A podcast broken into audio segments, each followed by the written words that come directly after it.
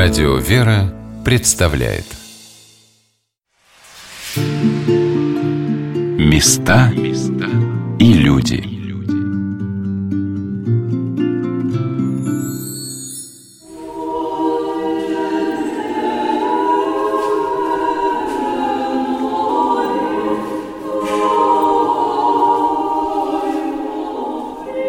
Каждому человеку на земле даровано свое предназначение – Высоко пред Богом служение воина, защитника Отечества.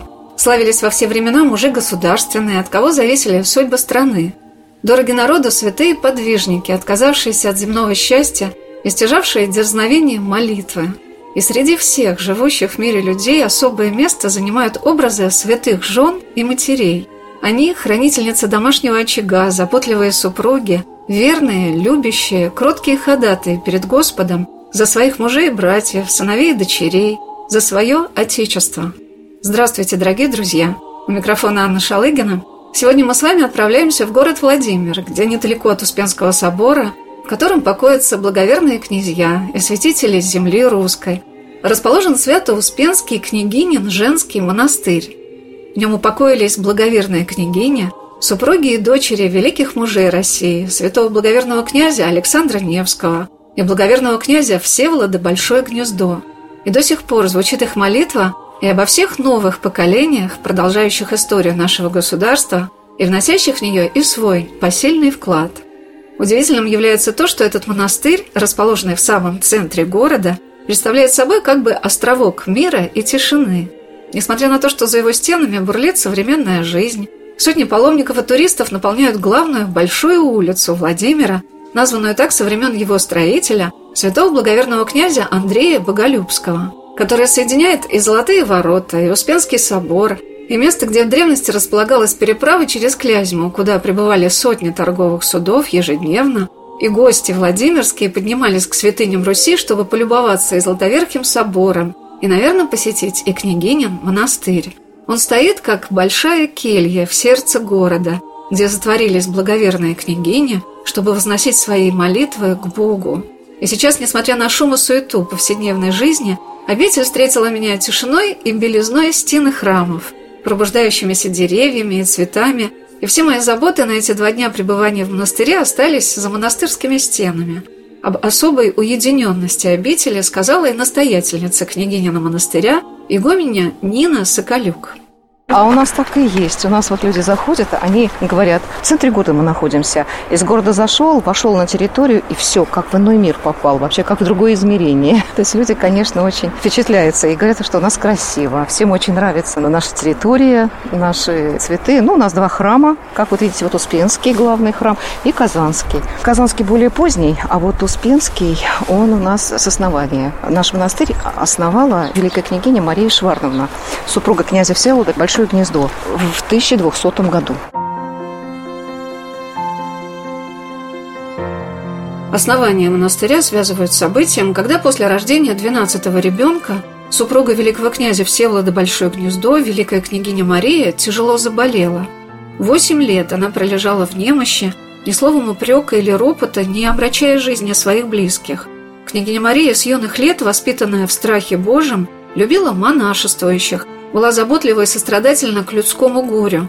После большого пожара во Владимире она вместе со своим супругом не жалела средств, помогая погорельцам восстанавливать свои жилища. Сохранилось завещание великой княгини Марии, в котором красной нитью проходят ее слова «Милостыню всегда творите, ибо она поставит вас перед Богом». Она воспитала своих детей в любви к Спасителю, верности церкви, Потомки великого князя Всеволода и Марии Владимирской стали лучшими представителями княжеской власти на Руси. Их сын Георгий Всеволодович стал мучеником, погибшим на реке Сить в битве с татаро-монголами. Великий князь Константин мудро правил Новгородом. Их внук, святой благоверный великий князь Александр Невский, стал собирателем земли русской. Самые замечательные традиции русского благочестия были заложены в этом большом родовом гнезде Всеволодовичей и супруга князя, мама благоверных князей, упокоившихся в Успенском соборе Владимира, была хранительницей этого дома, передавая дивные качества своей души своим сыновьям и дочерям и их потомкам. Никакого человека не минуйте без привета. Сами же между собой имейте нелицемерную любовь, и Бог мира и любви будет вас и сохранит вас от всякого зла, и да покорит врагов ваших под ноги ваши». Небольшая гробница с мощами святой благоверной княгини Марии Владимирской расположена на Солие Успенского собора в княгинином монастыре.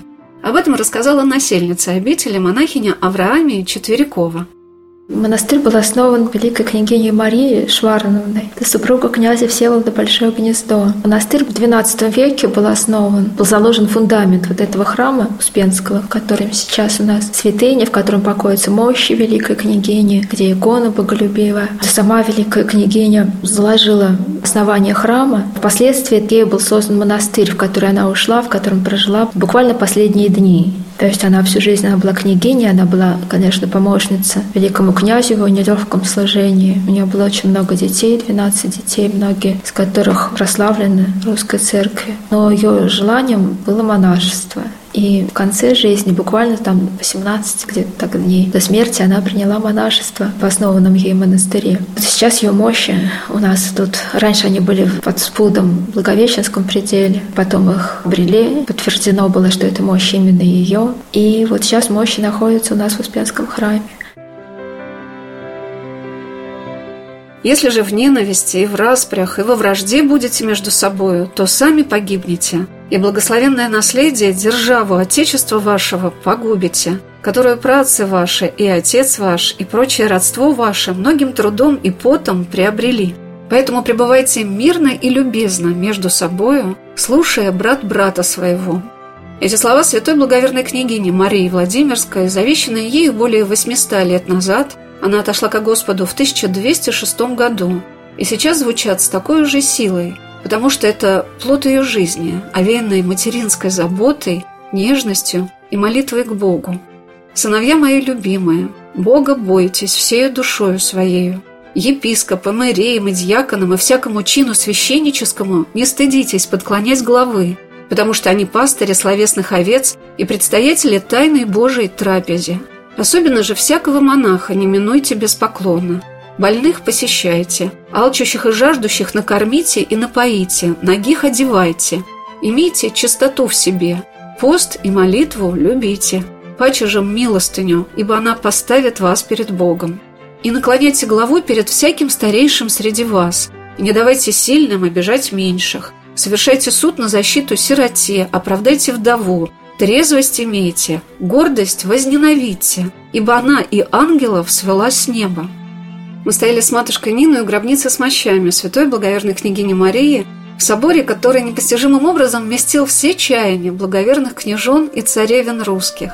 Высокие своды, чудное пение за богослужением прекрасного хора обители, какая-то старина и основательность этого собора, напоминающего Успенский собор Кремля, все это производило неизгладимое впечатление – это воздействие было связано и с тем, что главной святыней монастыря является одна из первых русских икон Божией Матери, написанная по велению святого благоверного князя Андрея Боголюбского. Это Боголюбская, боголюбимая икона Пресвятой Богородицы – в нашей обители самая большая святыня была изначально икона Божьей Матери Боголюбская. Она чудотворная, она очень помогала, и мне лично, я, так сказать, имею свой личный опыт помощи от этой иконы. И многие люди приезжали из далеких, из разных мест, вот со, со всей России, чтобы помолиться, приложиться и получить помощь от этой иконы. Ну вот Господь дал этому образу вот такое чудотворение. Монахиня Авраамия рассказала об истории создания боголюбской иконы Божьей Матери.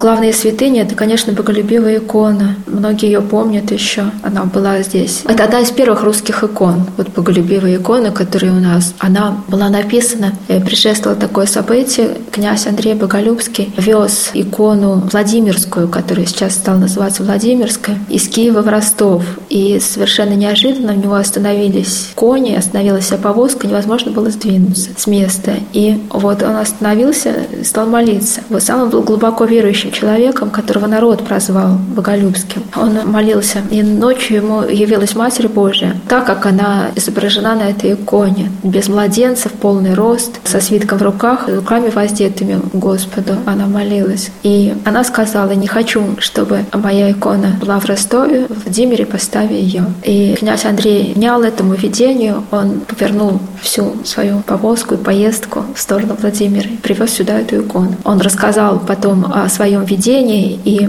по этому рассказу вот была написана икона вот так, как мы ее видим здесь. Многие сестры Свято-Успенского княгининого женского монастыря с большой любовью и теплотой вспоминают о чудотворном образе Боголюбской иконы Пресвятой Богородицы, которая пребывала в монастыре до времени, когда ее забрали во Владимиро-Суздальский музей-заповедник на реставрацию. О своем отношении к этой иконе с нами поделилась монахиня София Попкова – ну, конечно, святые небольшие. У нас была Боголюбская икона Божьей Матери с 93 -го года по 2010 ее забрали. Что это была за удивительная икона? Ну, это удивительная икона. У каждой сестры, я думаю, у каждого человека, кто имел счастье молиться перед этим образом, есть какие-то воспоминания, связанные с помощью, с живым присутствием Матери Божией. А мы, когда сюда поступили, перешли порог монастыря. Интересно, нас все боялись. Ну, вот девчонки из мира. В монастыре и так мало народу, мы тут всех искушать будем. А получилось так, что нас поселили в храме и в пределе Благовещенском. Еще не был поставлен иконостас, там сделали несколько комнат, и мы имели возможность постоянно быть рядом с ней. Пару лет, наверное, до два года. Ну, когда у меня были в семье какие-то скорби, проблемы и искушения, так скажем. Мне она однажды приснилась. И вот такой молящийся, вот как она есть, воздевшая руки к своему сыну, к Христу. Я подошла к ней, это все было настолько живо. Это вроде икона, но ты понимаешь, что это живая Матерь Божия. И она плакала так ничего не говорила, но это такая благодать, это такая помощь. Вот все годы, которые были потом, я вспоминала вот этот как бы знак ну, для меня это было очень много, важно. Наверное, этот образ боголюбской иконы Божьей Матери имеет огромное значение в том, что в княгинин монастырь уже в наше время собирались отовсюду сестры. Сама Матерь Божия приводила их в эту обитель. Об этом сказала матушка игуменя Нина. Я в этот монастырь пришла в 93 году. Я вообще родилась и выросла в Москве. Но духовник благословил поездить и посмотреть. И в том числе он направил посмотреть именно вот этот монастырь. В этом монастыре мне очень понравилось то, что у меня душа была очень мирна. У меня было ощущение, что я дома. Будучи в других монастырях, у меня не было этого ощущения покоя в душе. И вот ощущение, что я дома, у меня, когда я посетила вот эту обитель. Приехала на Боголюбивую. У нас монастырь, когда открылся, это тоже целая история. Как оказалась икона Божьей Матери Боголюбская, та именно вот древняя, настоящая Боголюбская, которая сейчас, она лежит за семью печатями у нас в музее, хранится, да. А вот тогда был на кафедре Владимира Суздальской владыка Евло Евлогий. И он знал, что в музее Владимира Суздальском хранится какая-то икона, вот прихожане рассказывают, то есть вот верующие люди рассказывают, что они ходят в музей и даже иногда тайком, если получается, они прикладываются даже к этой иконе. Они молятся, просят ее и получают просимое. То есть они говорят, что икона чудотворная. И икона называется Боголюбская. Владыка знал, что это за икона, и он озаботился тем, чтобы ее поместить более подобающее для иконы место. Но вот икона была, значит, помещена сюда. И здесь каждую субботу владыка сам служил около нее акафисты Божьей Матери Поколюбской. И через некоторое время, когда владыка в очередной раз собрался с Алисой Ивановной, тогда была директором музея, а чтобы обсудить, можно ли вот хотя бы предел один вот те иконы взять для служения. И Алиса Ивановна неожиданно разрешила весь храм отдать под религиозное назначение, то есть под монастырь. Но это было, конечно, удивительно радостное событие такое.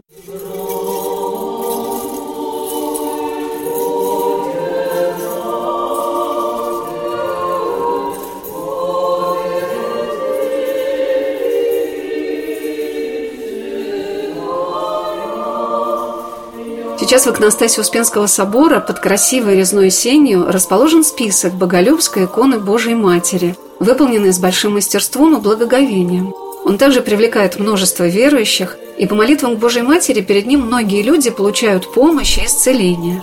Мне посчастливилось приехать в обитель в дни Великого Поста, когда совершается особая служба, посвященная Пречистой Деве, названная «Похвала Пресвятой Богородицы». И песнопения, прославляющие Божию Матерь, трогали душу до слез.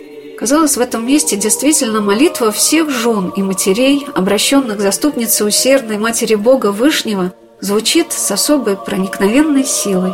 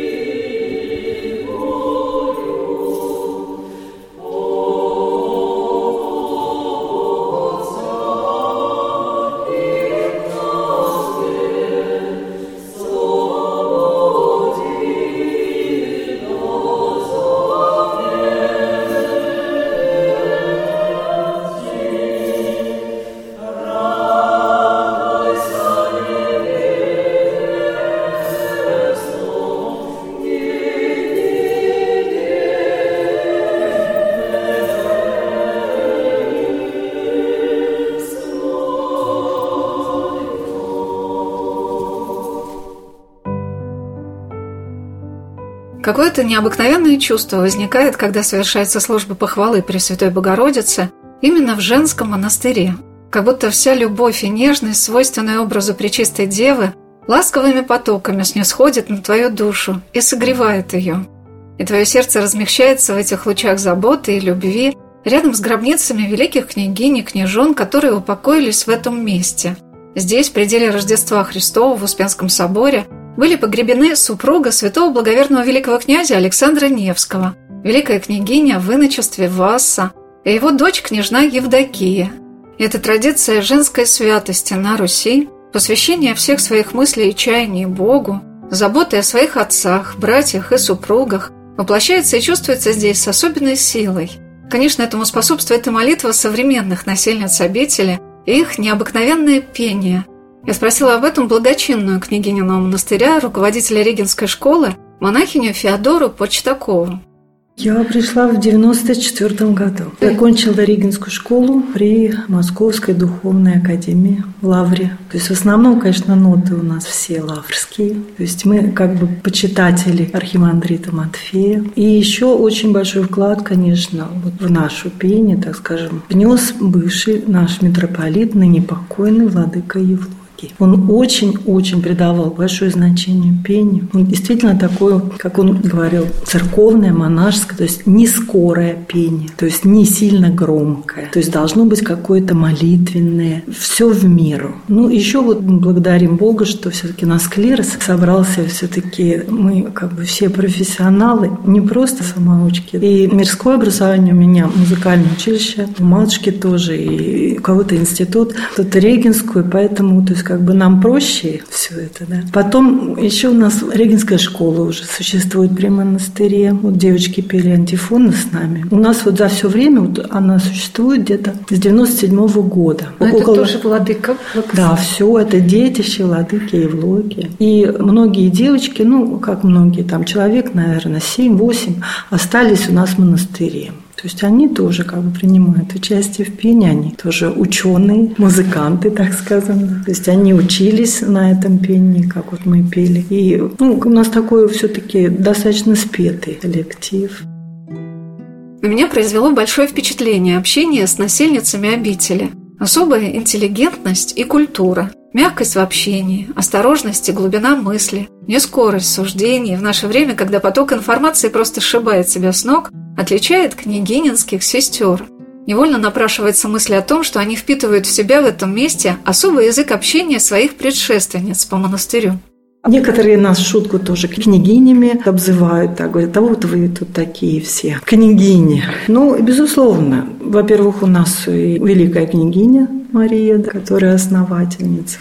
Потом жена Александра Невского, тоже дочери. То есть чувствуется вот эта вот такая вот святость. Все-таки княгиня Мария, она местно чтимая, вот святая. Но вот Владыка Евлогий говорит, что она действительно святая, он говорил. Верим, вот мы мощь обрели ее, и цвет, конечно, вот как говорят, вот на фоне черепа такой вот, как слоновой кости, да, вот такой вот. И потом, вот, кстати, и вот в Даниловом монастыре есть фреска даже с княгини Вассы, это Александра Невского, да, жены, то есть как тоже в святых. Я думаю, это не случайно, конечно. То есть мы верим, что и княгиня Васа у нас такая, да, святая. Мы обращаемся, молимся, и если вот с сестрами поговорите, ситуации в жизни разные были. И вот когда с верой обращаешься, и вот находишь какой-то отклик в своей душе, и какая-то ситуация разрешается. И знаете, бывает такой момент, что это не придумаешь себе, а вот отчетливо ты понимаешь, что это вот тебе помог. Тот святой, которым ты непосредственно обратился, та же княгиня Мария, Васса, или вот наш святой такой тоже считается российским мученик Авраамий. То есть он непосредственно наш святой, то есть князь Георгий, вот как раз сын княгини Марии, привез сюда. И до революции были вот полностью мощи. Но, к сожалению, после революции, да, обрели только вот немножечко, частичку. Тоже большой святой, и люди говорят очень многие, что он помогает. Настоятельница обители игуменя Нина Соколюк показала мне замечательную раку, которая была выполнена в Казанском храме обители в 1916 году для мощей святого мученика Авраамия Болгарского, которого так почитали до революции, что по праву называли чудотворцем.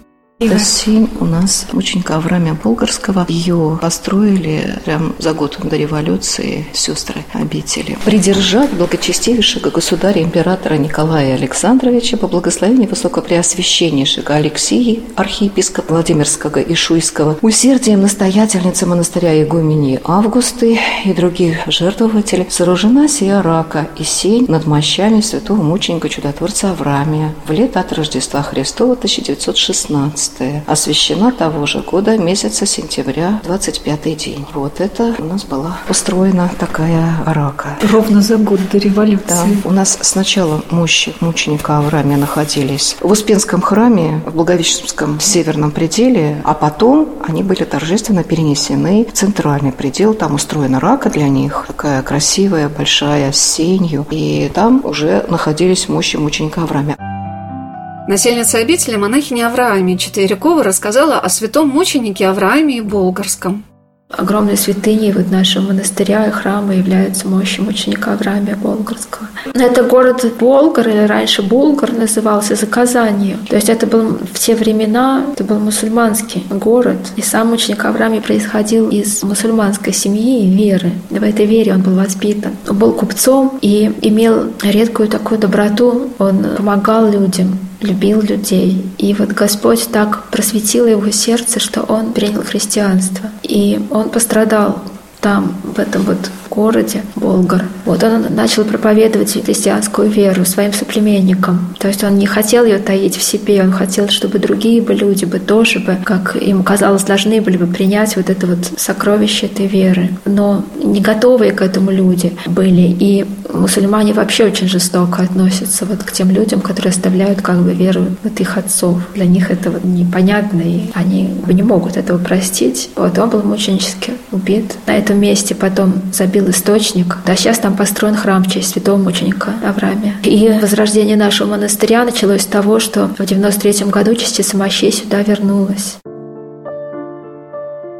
Замечательный дар святого мученика Авраамия, Владимирского чудотворца, шитая икона которого находится сейчас в Успенском соборе Владимира, заключался в том, что он не мог молчать о своем обретении истинной веры, которую воспринял во время путешествия на Русь. Он был купцом и стал рассказывать на рынке, где торговал, окружающим его людям о том, что есть христианский Бог, Господь Иисус Христос. Никакие угрозы и запреты не напугали этого мужественного человека и не заставили его замолчать. Ему отрубили ноги, руки, обезобразили и скромсали его тело и погребли останки. На этом месте, где он принял мученическую кончину, пробился святой источник – сын святой благоверной княгини Марии, святой благоверный князь, мученик, погибший от рук татаро-монгол на реке Сити в 1238 году, великий князь Георгий Всеволодович, чьи нетленные мощи почивают сейчас в Успенском соборе Владимира, потребовал одним из условий перемирия с волжскими болгарами отдание мощей святого мученика Авраамия, которого очень почитали на Руси. Мученику Авраамию молятся об укреплении веры, об избавлении от сомнений и искушений – Вообще мощи были принесены сюда, вот как вот во Владимир, сын великой княгини Марии, Георгий Всеволодович, он воевал очень долго с болгарами, и потом они попросили о перемирии. И великий князь Георгий условием мира поставил возвращение мощей ученика Авраамия, чтобы они отдали мощи ученика Авраамия ему. И мощи были перенесены во Владимир, и как бы он является покровителем тоже этого святого города. Вот они торжественно были перенесены сюда и находились находились здесь, вот в Свято-Успенском монастыре. В 1230 году пострадал святой мученик Авраамий. И все время вот мощи находились здесь. А в 20-х годах, когда монастырь закрывался, то много здесь было разорено и сохранили, чудом просто вот сохранилась частица мощей. Долгие годы, вот последние годы, ее сохранила одна женщина по имени Глафира, которая потом приняла монашество, у нас она умерла в обители, э, уже монахиней. И она передала частицу мощей владыке Евлогию. Было такое ну, какое-то предсказание, было пророчество, что когда вернется мученик Авраамий сюда, то будет возрождение обители. И вот в 90 1993 году владыка Евлогий передал сюда частицу мощей, и на Лазареву субботу 93 года было открытие монастыря. Мощи были торжественно перенесены с Успенского собора крестным ходом в нашу обитель, и был открыт монастырь.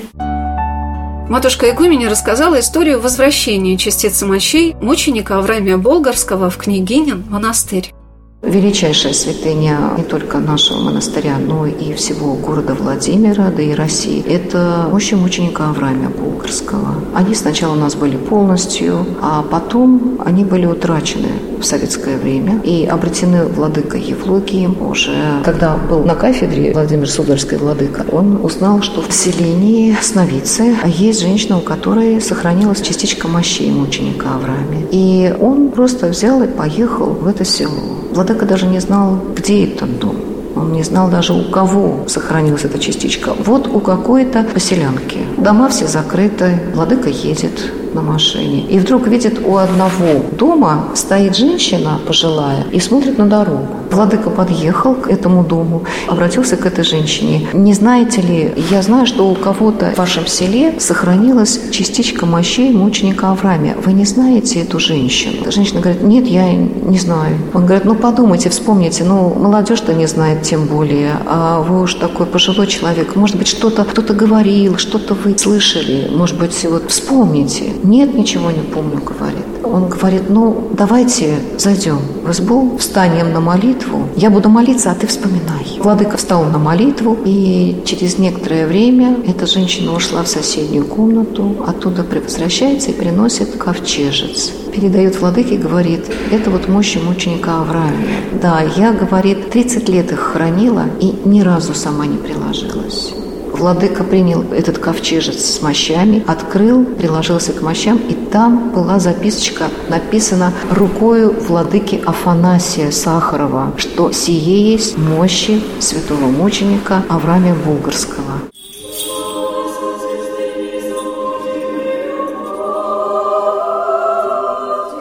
В следующем году будет праздноваться 30-летие этого события – открытие Свято-Успенского княгинина женского монастыря во Владимире – за это время восстановлены оба храма обители, в них совершаются богослужения. Благодаря тому, что в стенах Успенского собора располагался музей, там были спасены чудные фрески, выполненные одним из величайших русских иконописцев середины XVII века Марком Матвеевым.